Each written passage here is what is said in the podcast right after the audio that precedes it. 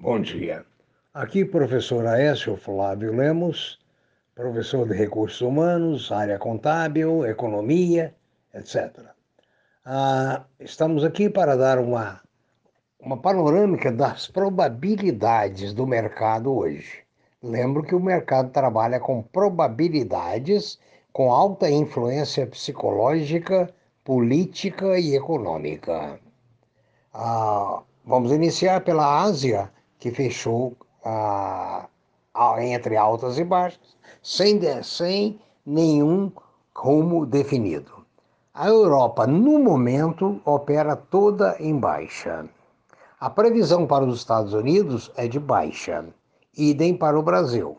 Só que o Brasil, nós temos que lembrar que o aspecto psicológico da vacina Covid pode mudar o mercado, principalmente depois das 13 horas, quando encerra o, os pregões pertinentes às opções de ações. O ouro continua na casa de 1,825, as previsões são de que ele caia a 1,700, petróleo está estável. Um bom dia, toda prudência é pouco. Um abraço, bons negócios.